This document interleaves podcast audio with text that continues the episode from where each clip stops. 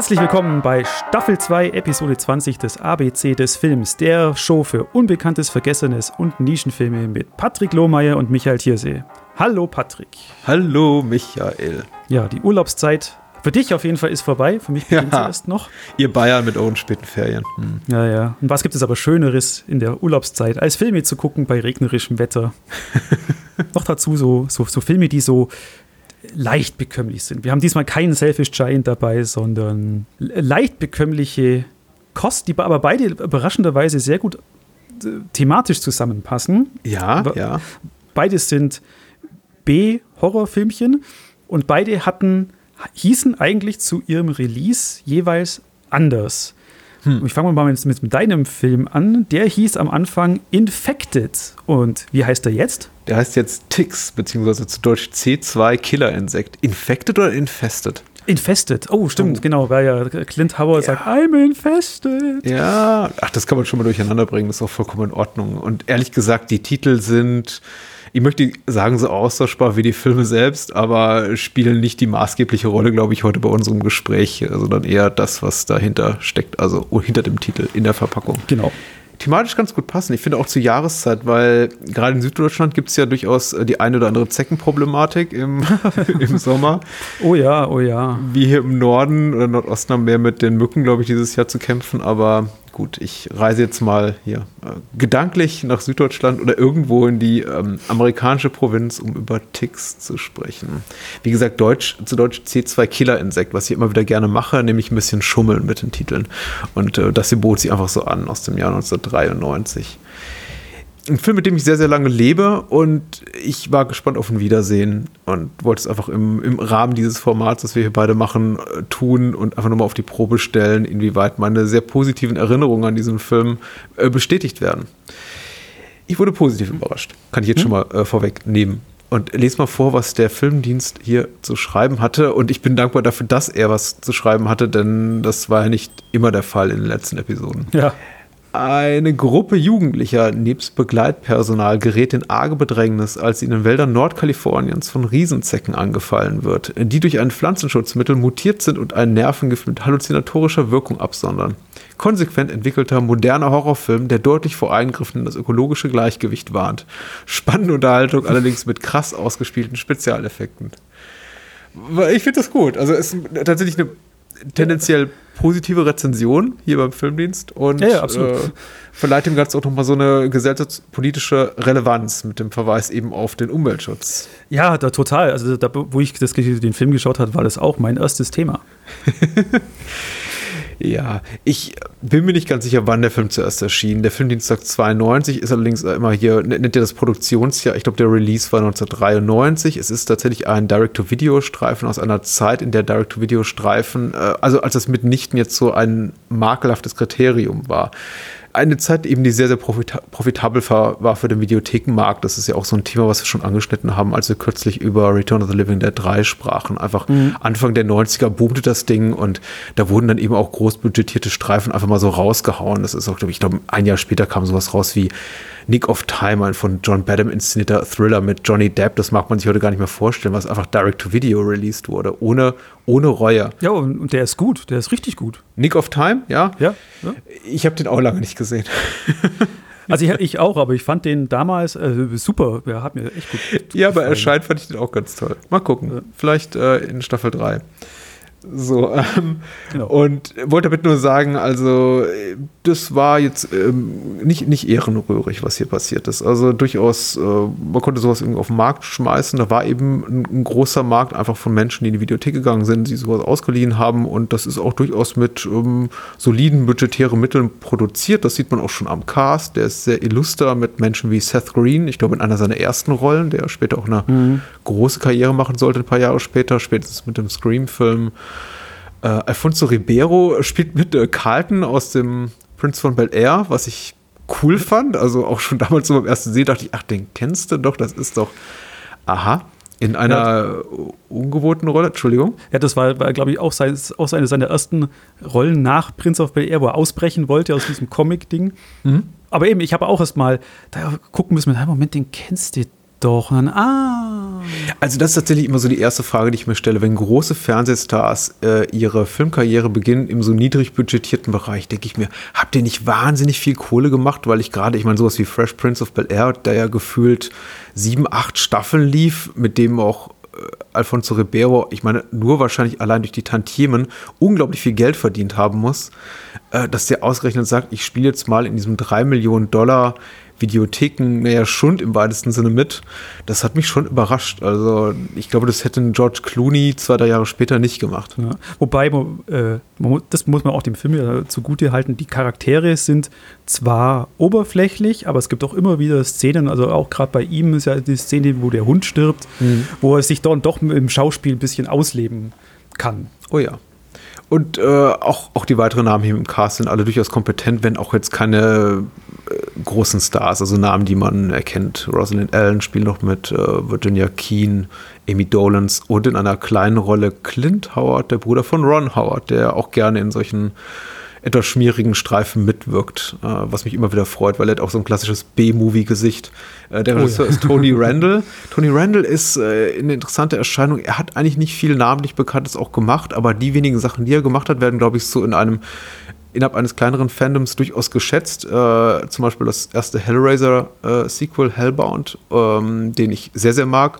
Und die äh, Anime-Adaption äh, Fist of the North Star, was ja überraschend wagemutig war für die damalige Zeit. Ich glaube, der kam so 94, 95 mhm. raus und da ein ultra brutales Anime in Live-Action zu adaptieren war, war wagemutig. Ich kann jetzt nicht behaupten, dass der Film durchaus äh, durchweg gelungen ist, aber es, es lohnt sich, ihn anzusehen. Hattest du Spaß mit äh, C2 Killer Insect? Hattest du eine Vorgeschichte damit? Kanntest du ihn bereits? Äh, nein, ich habe ihn zum ersten Mal gesehen. Die Vorgeschichte war, wie ich auch schon oft äh, erzählt habe, ist einfach, das war halt auch wieder so ein Videothekenfilm. Mhm. Du, das Cover mit diesem großen zwei Buchstaben C2 und darauf dann schon leider als Big Spoiler dieses, die, der, die große Zecke am Ende mhm. auf dem Cover. Ich meine, das fiel ja ins Auge und was ja, was ja dann halt auch so ein kleiner Geheimtipp auf dem Schulhof war, war ja, weil der Film ja ab 16 war, konnte man da ja, immer ja, noch leichter ja. rankommen. Mhm. Und dafür hatte er auch wirklich ja, ganz nette Effekte. Es war einer der wenigen Filme, äh, wirklich Splatter-Filme, möchte ich mal sagen, die ungeschnitten auch schon im Privatfernsehen liefen, Anfang, Mitte der 90er. Dazu gehörte auch sowas wie Nightmare on Elm Street. Ich kann mich auch noch daran erinnern, dass äh, John Carpenter das Ding aus einer anderen Welt regelmäßig ungeschnitten lief. Der war irrsinnigerweise auf Video gekürzt, aber im Fernsehen lief er mhm. immer ungekürzt. Und äh, Tix, also C2 Killer Insekt, gehörte eben auch dazu. Der Film schlug gefühlt alle drei Monate bei Pro7 im Nachtprogramm auf und ich habe ihn immer und immer wieder gerne gesehen. Einfach auch im Wissen darum, dass es da ordentlich blutiges Gekröse zu begutachten gilt. Und das war eben für mich damals, also so als 15, 16, 17-Jähriger noch ein ausschlaggebender Faktor, mir einen Film anzugucken. Ja, aber ich habe den immer wieder vor, mich, vor mir hergeschoben. Es war immer, immer ein Film, der auf meiner Liste, auf so einer mhm. imaginären Liste so drauf hat, mit, ah, den sollst du mal gucken. Ja, bis jetzt halt. Ja, ist ein Effekt. Aber eben, es ja. war Spaß. Aber eben, ja, es ist Spaß. Da ist jetzt nicht so viel hinter, da ist jetzt keine große Tiefgründigkeit hinter, deswegen freut es mich eben umso mehr, dass der Filmdienst schreibt oder der Autor oder die Autorin dahinter äh, hier, da gibt es einfach eine Öko-Botschaft, äh, das ist nett. Ich glaube, aber allem voran guckt man den für die wirklich gelungenen Spezialeffekte, also plastischen Effekte aus der Hand von Doug Baswick, der hier FX-Supervisor war, der an wirklich großen Kinoklassikern wie Empire Strikes Back oder Aliens oder Terminator mitgearbeitet hat, aber eben auch an großen Horror-Franchises wie der Nightmare on Elm Street 3, ich glaube an Teil 4 und 5 war er effektseitig beteiligt, also einfach eine bekannte Größe in dem äh, Bereich, genauso wie eben der Regisseur Tony Randall und äh, Mitwirkende hier vor der Kamera wie Clint Howard. Ich glaube, da wusste man einfach ziemlich genau, was man kriegt. Der Film ist 80 Minuten lang, tut äh, keinem weh und ich weiß nicht, also jetzt beim Wiedersehen gucke ich ihn natürlich anders als als Teenager. Ich finde einfach ein schönes Relikt auch des ähm, 90er Jahre B-Horrors, weil da einfach völlig andere Sachen thematisiert werden als heutzutage, wo die Kids am Smartphone hängen, werden hier eben Kids eingeladen, um aus der Großstadt wegtransportiert zu werden in die Natur und dann wird noch ganz äh, deutlich gemacht, dass sie da ja kein äh, Kabelfernsehen gucken dürfen und sowas. Also äh, und, und, und Marihuana rauchen können und sowas in der Art. Also da, da lagen, sagen wir mal so, die Bedrohung des ähm, urbanen Lebens des urbanen Umfelds noch ganz woanders als in, weiß nicht, medialem Konsum. Also medialem Konsum ja, weil vor Kabelfernsehen wird gewarnt, aber nicht in der exzessiven Art und Weise, wie es heute der Fall ist. Also schönes Ding. Und ja. kommt ja auch relativ schnell zur Sache, glaube ich. Ja, diese die geringe Laufzeit spielt ihm ja, ja auch in die Karten. Es ist, geht Schlag auf Schlag. Ja, eigentlich die, die Hauptattraktionen sind halt wirklich diese die Special-Effekte. Also gerade diese, diese schleimigen Pots sind, mhm. Sind sehr ekel, eklig und ich denke, das ist auch klar, warum der da so eine große Popularität dann auch bei Teenagern hat, weil ähm, dieses Wabern und Schleimige und dann die, die kleinen Zecken, die an dünnen Schnürchen ja da durch den Raum gezogen werden. ähm, wenn man ihn auch heute schaut, ist es einfach auch ein schönes Relikt. Äh, wie, du, wie du schon gesagt hast. Ähm, einfach auch um diese praktischen Special-Effekte mal wieder hervorzuholen und auch zu sagen, das ist immer noch gut. Das ja. sind immer noch Effekte, die kommen immer noch an und eben auch gerade am Schluss die große Verwandlung. Da feuern sie ja aus allen Rohren und das ist immer noch sehr beeindruckend. Ja, ich glaube, ganz klassisch auch konstruiert mit dem kleinen Teaser in Form von eben diesem, ist ja kein Cameo, weil er hat ja schon tatsächlich zwei, drei Szenen, aber mit diesem Gastauftritt von äh, Clint Howard, damit holst du einfach erstmal so alle, alle Freundinnen und Freunde des Genres so ab. Du hast gleich ein, zwei eklige Effekte zu Beginn. Es ist alles so ein bisschen merkwürdig. Da wird dann von toxischen Chemikalien ist die Rede. Äh, dann hast du natürlich dieses Setting da, Jugendcamp im Wald, was natürlich auch auf eine große Slasher-Film-Tradition verweist. Also im Grunde sind da ganz viele Ingredienzen drin, mit denen du, glaube ich, einfach so, das ist wie, wie Katzenminze für Menschen, die einfach auf diese Art von Kino stehen. Und eben in regelmäßigen Abständen hast du immer einen ekligen Effekt und das kulminiert eben in einem wirklich gigantischen, in einer gigantischen äh, plastischen Effektorgie dann zum Ende. Also genau das, was du auch erwartest. Auch in den letzten zehn Minuten feuert der Film dann aus allen Rohren. Ja, es, es, das Einzige wirklich, was, was, was der Film äh, dann nicht in, die, in den großen Blender wirft, äh, ja. ist, ist, Nacktheit. Das kommt nicht vor. Ja, das ist recht. Hm?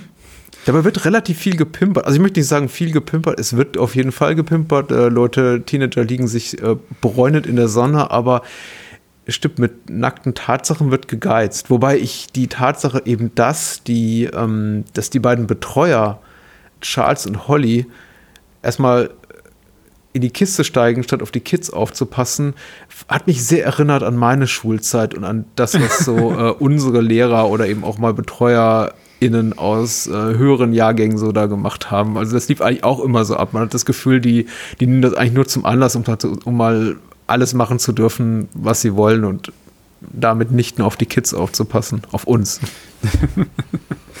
ja. ja, du hast ja auch diese eben die ganzen Charaktere, die drin vorkommen, das ist alles, wo du in, inner, inner, innerlich deine Liste abarbeitest mit, ja, da ist der, da ist der creepy Typ an der Tankstelle, ja, da ja. ist der, der ominöse Mann, der einfach mal vorbeiläuft. Uh, vielleicht ist der nicht der Bösewicht. Oh, ja, ja, stimmt. Es gibt ja auch noch echte, es gibt ja auch noch menschliche Bösewichte, nicht nur die Zecken, ne? Ja, ja genau den. Also die Marihuana äh, Besitz, die Besitzer dieses Marihuana-Feldes, mhm. der tut sich dann als, als Bösewicht dann dann rausstellen. Äh, ich fand es auch, auch, auch cool so, ja, auch, auch dieser, dieser Anfang vom Film, wo, die, wo du die Kamera langsam durch diesen Schuppen gleitet, der, der von einem Hamster am Leben erhalten wird. Mhm. Der, Stro der, Strom wird von einem Hamster generiert, der dann eben die Marihuana-Pflanzen beleuchtet. Also der Strom, nicht der Hamster. und, und dann eben diese grünliche Flüssigkeit und dann stafft eben Clint Howard mal durchs Bild und das findest du die Anfangscredits, die auch schon fast fünf Minuten gehen, aber einem halt auch wieder so so schön in den Film so rein reinschlupfen lassen. ja am Ende, du sprachst eben von einem Mixer und der Film wirft eben alles rein. Ich glaube, das ist ein ganz schönes äh, Bild. Ich möchte das auch aufgreifen, denn der Film tut das eben wirklich. Am Ende ist dann nicht wirklich, äh, gibt es dann menschliche Bösewichte, es gibt äh, tierische Bösewichte oder insektoide Bösewichte und es gibt eben großes Feuer, dann eben nochmal eine zus zusätzliche Bedrohung. Und ich möchte sagen, fast ein bisschen zu viel des Guten, insbesondere eben bei dieser großen Feuersbrunst. Dann am Ende merkst du schon, dass dem Film da ein bisschen, dass es dem Film einfach am Budget mangelt. Das ist jetzt äh, nicht so überzeugend getrickst. Also ich finde tatsächlich wirklich so die ganzen animatronischen Effekte und die Zecken, egal ob sie jetzt an Schnüren aufgehangen sind oder eben wirklich animiert, wirklich sehr, sehr schön gelöst. Also ich fand auch die Effekte e ekelhafterweise komplett überzeugend. Ähm, auch diesen Hundekadaver und so weiter. Aber wenn der Wald dann brennt, das sieht schon sehr nach, naja, Modellbaueisenbahn aus. Ja, aber also absolut, man sieht es ja an den Flammen. Also das ist alles noch äh, Prä-CGI-Zeit mhm. und natürlich bei dem Budget. Aber ich glaube, das ist auch wurscht. Also in dieser goldenen Zeit, äh, im 1993, es war ja auch so wie Return of the Living Dead, das ist noch diese goldene Zeit des Videothekenhorrors und danach ist ja dann diese diese doch diese Durststrecke bis Scream, bis das Ganze dann wieder revitalisiert. Mhm. Und ich, da haben sie jetzt halt wirklich alles noch rausgeballert. So. jetzt noch schnell diesen Zeckenfilm, das Skript klingt gut. Das Skript ist ja wohl auch, auch schon, hat er auch schon 20 Jahre auf dem Buckel. So, so guckt sich ja, ja. Auf jeden so. Fall. Und dann haben sie das jetzt hier noch raus, ich möchte, ich möchte nicht sagen rausgepeitscht, aber halt mit, hey, wir haben hier noch drei Millionen übrig, komm, realisiere hier mal. Kannst du damit einen Zeckenfilm realisieren? Ja, ja, gut, alles klar, hier hast du mhm. Geld, mach mal. Ja, ist angenehm oldschool tatsächlich. Ich habe auch beim Sehen mich gewundert, dass der Film nicht älter ist, weil er verweist eigentlich ständig auf Motive, die ich aus Filmen kenne, die eher so Anfang Mitte der 70er äh, historisch verortet sind, also klassische Tierhorrorstreifen. Ähm, und das schien mir eigentlich vollkommen aus der Mode gekommen zu sein. Wobei man ja auch sagen muss, Tierhorror ist das jetzt irgendwie auch wirklich nur im allerweitesten Sinne, weil der Film ist nicht wirklich daran interessiert, und da glaube ich, so, so lobenswert das ist seitens des Filmlieds, das so herauszukehren, äh, glaube ich, hat der Film keine wirklichen Ambitionen, irgendwelche äh, relevanten Statements zu machen, in die Richtung gehen. So von wegen, ach, der Mensch überschreitet die Grenzen des ähm, moralisch Tragbaren und äh, vergeht sich an der Natur und, und so weiter und so fort. Also es gibt mal so ein paar Hinweise oder, oder es wird ein paar Mal darauf rekurriert, so auf der Dialogebene, dann da fallen dann so Sätze wie, ähm, hier, wenn, wenn eine, ich glaube, die Betreuerin, also Holly sagt, I'm afraid they, also die Teenager, won't bond despite a common antagonist und der common antagonist ist eben die Natur, gegen die es jetzt Ja, genau, wird, stimmt, ne? richtig, ja. Also da wird auf der Ton, auf der Dialogspur ein paar Mal so darauf verwiesen, aber der Film ist nicht wirklich ambitioniert, hier, glaube ich, ein ein grünes Statement in die Welt hinauszuschicken. Oder an Charakterentwicklung. Also eben so ja. diese paar kurzen Szenen, die da aufblitzen, also auch gerade von Panic und, und dem Hund. Das ist dann auch schon alles. Oder, das, oder diese eine, diese eine Throwaway-Line von, von dem einen Mädchen, äh, wo sie dann angeln gehen mit, ja, also äh, na, nachdem ich vergewaltigt wurde, habe ja, ich, hab ich jahrelang mhm. nichts mhm. geredet. Ja, ja. Und ich dachte, what? Moment, woher kommt denn das? Ja, du ja, hast das ist jetzt nicht geredet, aber. Ja, psychologisch wenig vereinführlich. Man muss ja wirklich sagen, viele der, äh, der, der, der, Traumata, die diese Teenager indirekt in den Wald führen, in dieses Feriencamp, die werden ja auch äh, benannt, aber das geschieht eben so beiläufig, dass es teilweise ein bisschen merkwürdig klingt. Und einige Traumata sind nicht wirklich so gravierend, das guckt man dann einfach so weg, aber wenn eben Kelly sagt so, oh ja, da wurde ich übrigens so missbraucht, um nicht zu sagen vergewaltigt. Und ich denke mir, okay. Und ja, weiter im Text, da ist schon die nächste Zecke. Genau, und, und man muss sich ja denken, ähm, eben Seth Greens Traumata, der einfach nur im Wald vergessen worden ist, mhm. der das bekommt wesentlich mehr Aufmerksamkeit als Kellys. Wobei ich sagen muss, Seth Green ist wirklich gut hier. Ich finde ihn ja, also er ist in wirklich vielen schlechten Filmen im Laufe seiner Karriere gewesen und ich glaube, es geht auch weiter so, aber äh, ich finde ihn eine, bei fast all seinen Leinwandauftritten und eben auch hier Videoauftritten eine oft sehr sympathische Erscheinung, weil er bringt diesen Nerd-Charme ganz sympathisch rüber, ohne aufdringlich zu sein und vor allem eben auch glaubwürdig. Ja, genau, das ist so diese, äh, diese komische Aura, die ihm da die, die er da hat, dieses Mischung eben aus Nerd und cool. Wobei, ich weiß nicht, wer, wer gewinnen würde in einem äh, Basketballspiel zwischen ihm und hier Alfonso Ribeiro zu beginnen, weil äh, ich habe eben immer noch, also ich, ich habe mich schwer damit getan, eben Carlton aus dem Fresh Prince of Bel Air aus meinem Gedächtnis äh, also abzuschütteln den Gedanken daran und dachte mir die ganze Zeit, okay, du kannst noch so sehr tun, dass du irgendwie der, der harte, das harte Gangster-Kid äh, irgendwie aus der Bronx bist oder irgendwie aus, aus LA oder wo auch immer die zu Beginn sind. Das, ja. ähm, das funktioniert nicht. Richtig, richtig. Und gut, da kommt natürlich auch das, das 90s-Outfit jetzt mhm. im, im, Nachhinein natürlich auch zur Geltung, wo du dir das jetzt im 2021 das anschaust und denkst, äh, m -m, der Mantel, die Sonnenbrille. M ich, ich, ich freue mich, dass es dir gefallen hat. Wie gesagt, das ist jetzt keine große Kunst. Ich möchte es auch hier ich werde den Teufel tun und behaupten, das ist ein unantastbares Meisterwerk des modernen Horrorfilms oder des 90er Horrorfilms, aber du hast vorhin eben schon die Durststrecke im Horrorkino der 90er Jahre erwähnt und jetzt, ja, die konnte man so ein bisschen, sagen wir mal, abschwächen, die war jetzt weniger eklatant nach Scream, als dann eben doch auch wieder Genrefilme ins Kino auch kamen und dann eben sowas lief wie The Faculty oder Know What You Did Last Summer und plötzlich konnte man auch wieder ins Kino gehen und sich einfach Gruselstreifen angucken, aber die waren eben tonal alle sehr ähnlich und Tix, möchte ich mal sagen, war so einer, also ist schon so ein leuchtendes Beispiel für wirklich gut gemachten, harten Erwachsenen-Horror, eben neben so Sachen wie Return of the Living Dead der 90er Jahre. Davon ja. gab es nicht so viel. Ja. Ich habe jetzt auch, auch gerade auch geschaut, wenn wir es gerade vorhin von dem Tierhorror und so hatten. Eben so, so, so ein Film wie Slugs, ja. der, der war fünf Jahre davor. Also und es war eine spanische Produktion. Also das war jetzt auch, ich glaube in Hollywood war einfach Tierhorror abgefrühstückt zu dem damaligen Zeitpunkt. Eben von daher umso, umso cooler, dass sie dann wirklich noch gesagt haben, komm, hier hast du drei Millionen, mach deinen Zeckenfilm. cool. Das war Tix C2 Killerinsekt. Hat nichts mit T2 zu tun. Das ist, der deutsche Titel ergibt keinen Sinn. Macht euch keine ja, Gedanken darüber.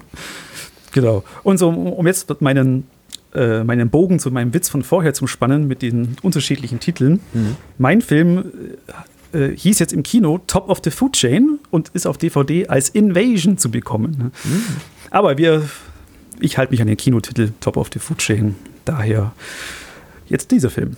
Inhaltlich ich habe gerade von, wo, wo wir angefangen haben, auch gedacht, ich glaube, wenn du jetzt, wenn du jetzt Ticks und Top of the Food Chain irgendwie zusammenschneiden würdest, ja. dass das würde funktionieren. Du könntest beide Filme zusammenschneiden und hättest fast den gleichen Film. Ich war jetzt auch beim Sehen, ich habe ja Top of the Food Chain geguckt, nachdem ich äh, Ticks wieder gesehen hatte und war davon überrascht, wie gut die zueinander passen. Das haben wir ganz, ganz selten.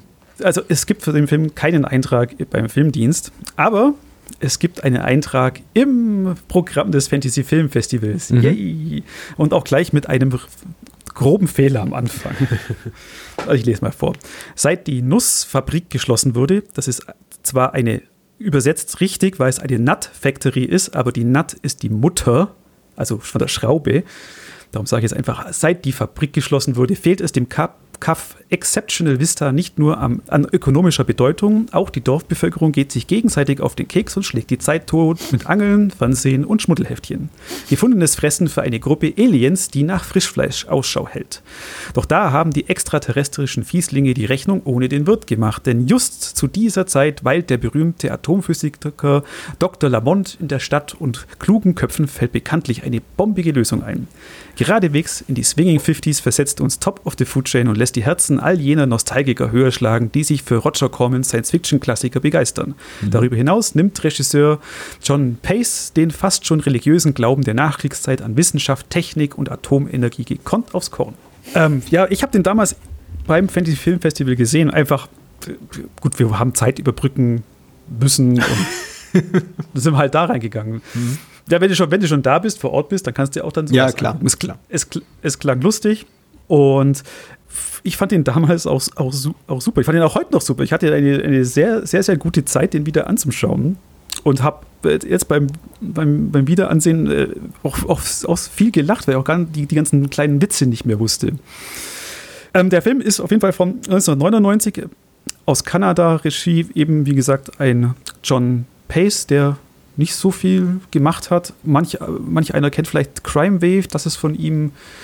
Ich habe es nachgeschaut, hat auch nicht viele Views auf Letterbox. Schauspieler sind auch eher die unbekannten kanadischen Schauspieler natürlich dabei. Äh, Campbell Scott kennt man vielleicht ein und andere aus Amazing Spider-Man und Singles. Äh, Fiona Levy, die ich überhaupt nirgends gesehen habe. Und der bekannteste im Ganzen ist vielleicht Tom Everett Scott.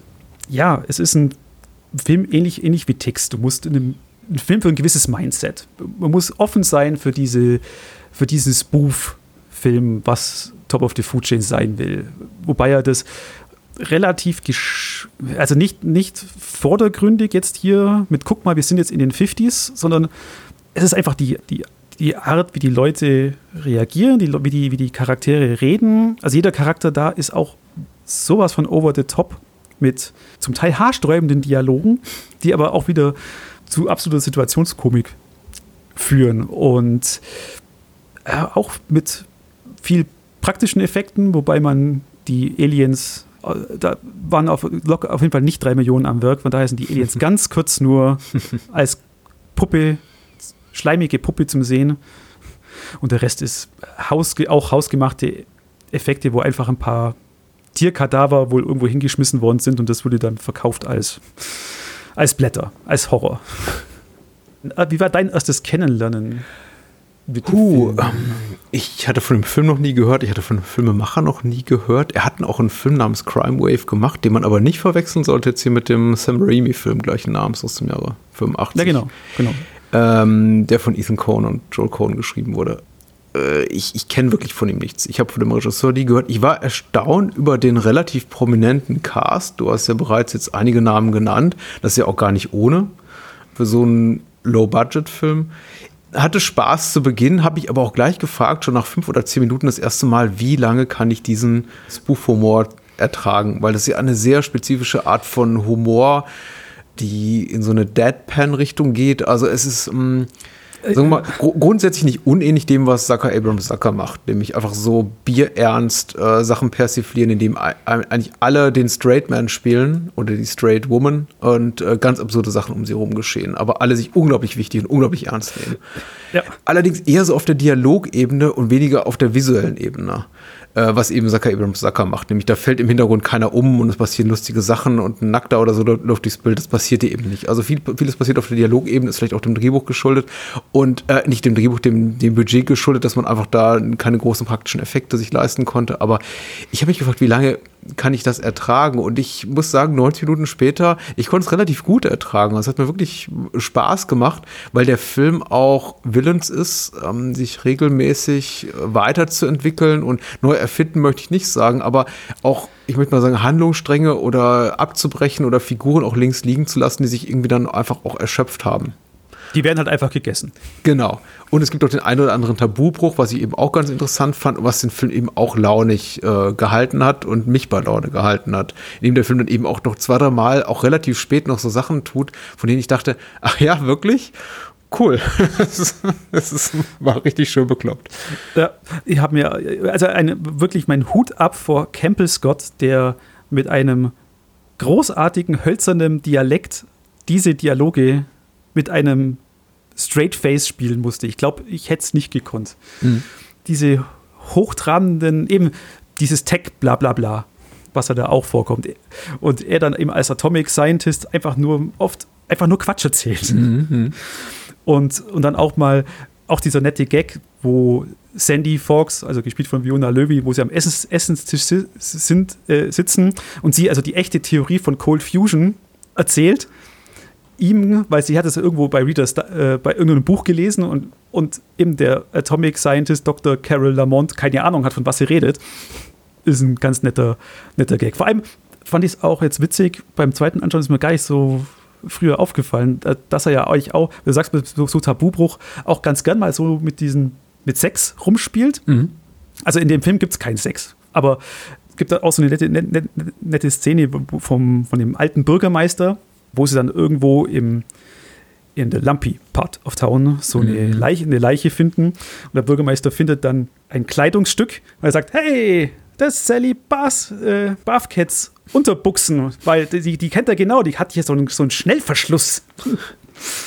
und die dann alle anschauen und der dann sagt, ja, was? Man darf das im Alter doch auch mal. Ja, es ist wirklich ganz süß, einfach weil der Film natürlich auch dank seines 50er-Jahres-Settings sehr unschuldig wirkt. Und man ist natürlich, einfach weil der Film auch die Stimmung dieser Zeit oder der, der Zeit, in der also eine bestimmte Art von Kino Paranoia-Kino gemacht wurde mit äh, bösen Außerirdischen und bösen Kommunisten, was ja oft Austausch war, war im 50er Jahre Hollywood-Kino. Und der Film orientiert sich eben, obwohl er kanadisch ist, sehr im Hollywood-Kino auch evoziert. Also er, er bringt einfach, er erinnert an diese Zeit und lässt einen vergessen, dass man eigentlich einen fast zeitgenössischen Film vor sich hat. Wie gesagt, der ist gerade mal gut 20 Jahre alt.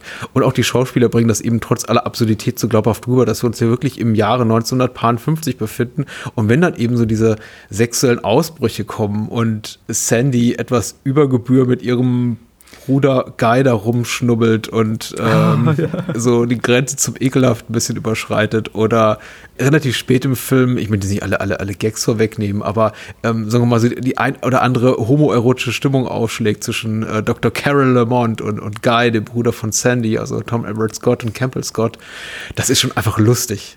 Das kommt einfach so aus dem Nichts und verschwindet dann auch einfach ins Nichts. Also wirklich, der Film kommentiert das nicht weiter, aber es ist eben einfach da dieser innige Moment, wo die beiden sich angucken und ich glaube, so für ungefähr ja. zehn Sekunden denken, was wäre eigentlich, wenn wir beide. Ach nee, genau, und dann die Musik und die Musik im Hintergrund so anschwellt und dann abrupt wieder aufhört. Ja, sehr hübsch. Immer schwierig, Gags nachzuerzählen. Aber sagen wir mal so, der Film arbeitet eben wirklich sehr gekonnt mit seinem Setting und ähm, durchstößt da die vierte Wand wieder und wieder, ähm, zumindest auf humortechnischer Ebene. Und das hat mir schon gut gefallen. Ja, ich, auch ein äh, besonderes Shoutout zu Officer Gale, einer meiner Lieblingscharaktere in dem Film, mhm. der auch seinen eigenen Titelsong sich selber da kreiert hat. Und was ja dann auch so das Lustige ist, was dann auch später im Film äh, erst rauskommt, der Film spielt ja mit dem, mit dem diesem toughen Town Sheriff, der mhm. nichts durchgehen lässt. Das ist seine Stadt. Und dann später kommt man halt raus, ähm, hier Officer Gale ist gar nicht Officer, weil er war, die ganze Polizei ist halt abgehauen und er war nur der Einzige, der halt gesagt hat, okay, mach halt ich Officer. Denn er ist Policeman Gale, puts you in jail. Ach ja. Nee, wirklich, ähm, wirklich amüsant. Fällt mir, fällt mir schwer jetzt da so auf rein installatorischer, also technischer Ebene da als groß lobenswertes oder auch kritikwürdiges zu sagen, weil der Film ist einfach, es ist kompetent inszeniert. Er sieht allerdings auch keinen Cent teurer aus, als das, was er vermutlich gekostet hat, nämlich nicht sehr viel. Ja, ich, ich glaube, das, das größte Asset war wahrscheinlich, haben sie irgendwo eine, wirklich so eine verlassene Stadt gefunden und da mhm. einfach ihr Filmset hingebaut, weil so diese, diese verlassene Stadt ist ganz cool. Ja, tatsächlich, ja. Also, aber das ist aber dieses, das einzig nennenswerte Production Value, ja. was man da, da, da, sagen kann. Was ich tatsächlich so in Erinnerung habe, ist, der Film nach meinem Dafürhalten wurde tatsächlich besser. Und das können die wenigsten Filme, weil gerade im Komödienbereich neige ich dazu, äh, mit dem Eindruck daraus zu gehen, naja, im Grunde hatten sie nach 30 Minuten schon ihre besten Gags verfeuert. Und der Film beginnt, finde ich, vergleichsweise schwach. Deswegen habe ich mir auch die Frage gestellt, wie lange halte ich das durch? Und als eben die äh, drei, vier lustigen Typen da in diesem Drugstore standen und einer hat eben eine lustige Fukuhila und sagt die ganze Zeit doofe Sachen, dachte ich mir, okay, das ist die Art von Redneck-Humor. Und ähm, ja gut, Dörfler sind lustig, weil es eben dumme Dörfler sind. Und ja, der, das, das, ist eben einfach so eine humoristische, Entschuldigung, noch den Satz zu Ende bringen, Nische, die ich überhaupt nicht mag. Das ist dieses lustig machen über Leute mit komischen Namen oder lustigen Frisuren oder Leute, die schielen oder was weiß ich, irgendwelche körperlichen Attribute haben, die einfach nicht Mainstream-konform sind. Und der Film geht relativ schnell davon weg und schlägt sich eben auf die Seite der Underdogs. Und das ist mir auch wirklich zugesprochen. Ja, die Szene, die du ansprichst da in dem, in dem Laden, über die muss man erstmal drüber kommen, da hast du vollkommen recht, weil, bei, weil der, beim Anfang ist so diese, dieser Gag mit diesem Fischer, mhm. also der Film beginnt und dann ist halt so ein Angler am Fluss, der aber lieber erst in den Fernseher guckt und nicht sieht, dass seine Angel eigentlich gerade wegschwimmt. Und dann kommt eben das erste Mal da mhm. einer der Aliens und fragt ihn dann halt, möchtest du den sexuellen Akt mit mir begehen? Und er fragt, hey, hat dich meine Frau dafür aufgestachelt? Und sie mhm. dann eben antwortet mit diesem, nein, keine Frau, nur Sex. Und dann ist kurz Ruhe und dann kommt das, okay. Und dann ist eben, dann ist eben vom Gagmäßig erstmal nichts mehr. Dann kommen eben diese Truckstop und dann wird die Figuren ein, eingefügt.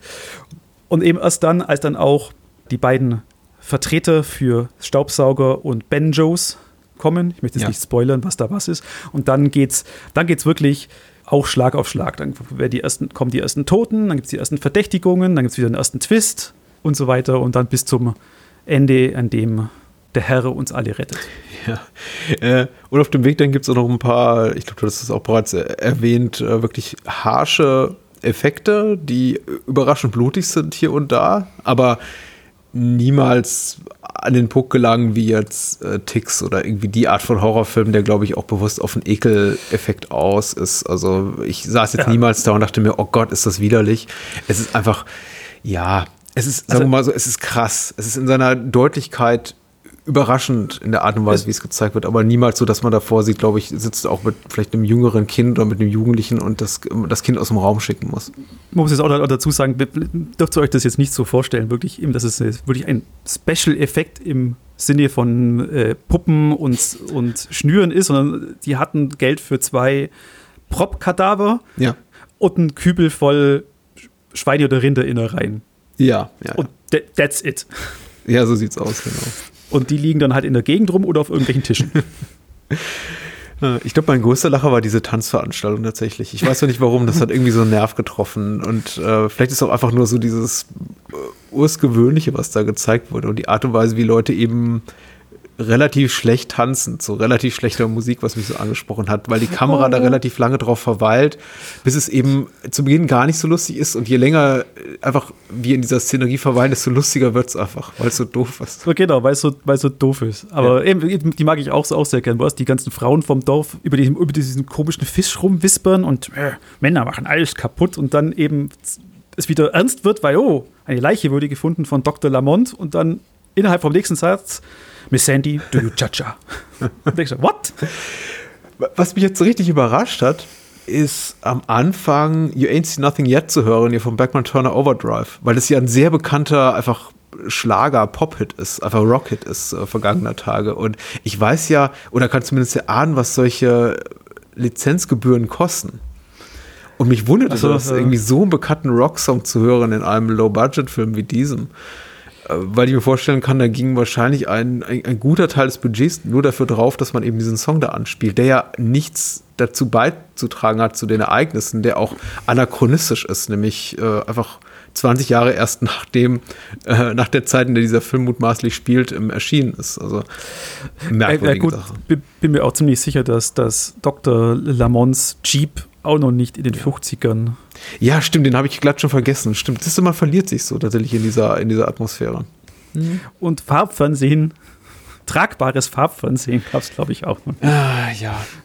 Das ist, da bin ich Dem- Film voll auf den Laden gegangen. Ich habe das einfach wirklich Ja. komplett ausgeblendet und irgendwann das einfach so als die Meta-Realität äh, akzeptiert. Ja. Die, Ich, ich, ich glaube, ich glaub, echt, der Film ist verortbar in die 80er Mhm. und äh, spielt eher in den 80ern, aber halt mit, dem, mit einem Drehbuch, wie es aus diesen 50er billigen Roger Corman Alien Invasion-Filmen eben war. ja, klar. Die Zeit ist einfach Ja. stehen geblieben in diesem äh, Nest und ähm, so guckt sich das Ganze dann eben. Interessantes soziologisches Exper Experiment. Man, so wie die sich verhalten, muss man ja auch mutmaßen, die haben eigentlich mit der Außenwelt niemals Kontakt und vielleicht sind die dann einfach auch, äh, ja, was ihre geistige Haltung betrifft, dann einfach hängen geblieben irgendwo. Mag gut sein. Also, falls euch dieser Film interessiert, liebe Hörer, es, man kann ihn sogar bei Amazon bestellen auf DVD. Die Auf DVD, DVD. ist äh, die ist nicht gut, ist aus Kanada, ist keine gute Qualität, aber die einzige Veröffentlichung des Films, falls man Interesse hat. Doch, klar. Würde ich unterschreiben. Es ist ein guter Film. Wer marginales Interesse hat an dieser Art von, von, von Kino, ähm, die, die 90 Minuten lohnt sich. Ja. Und das, ah, das wollte ich nur jetzt noch loswerden. Ich bin jetzt war gestern in The Suicide Squad, der ja auch ein, eine Hommage sei an diese 70er Jahre Söldnerfilme. Ich hatte echt mehr Spaß mit Top of the Food Chain, wenn es darum geht. Ich meine, natürlich, Suicide Squad, krach, es kracht, es bummt, es bangt, es ist CGI, Overkill und Kostet 180 namhafte- Millionen Dollar. Dieser hier kostet wahrscheinlich 180 Dollar, kanadische Dollar. Genau, und äh, natürlich sämtliche Hollywood-Stars mit drin, aber hm, der Humor bei Top of the Food Chain war wesentlich besser. Glaube ich dir. Ungesehen. Danke. ja, haben wir es für heute wieder. Haben wir es wieder. War ein gutes Ding. Hat mir gefallen. Doch, kann gerne so weitergehen. Bisschen leichter. Aber mal gucken, was wir nächstes Mal vorhaben. Äh, also bei mir wird es philosophisch. Und Ich habe jetzt schon, ich weiß jetzt schon, dass ich keine Ahnung habe, was es in dem Film geht. Ist nicht so schlimm. Wir helfen uns gegenseitig. Bei mir wird es ein bisschen spannend, aber ich glaube durchschaubarer als bei dir. Wahrscheinlich. Ja. Okay, wir hören uns in zwei Wochen wieder. Bis dann. Tschüss.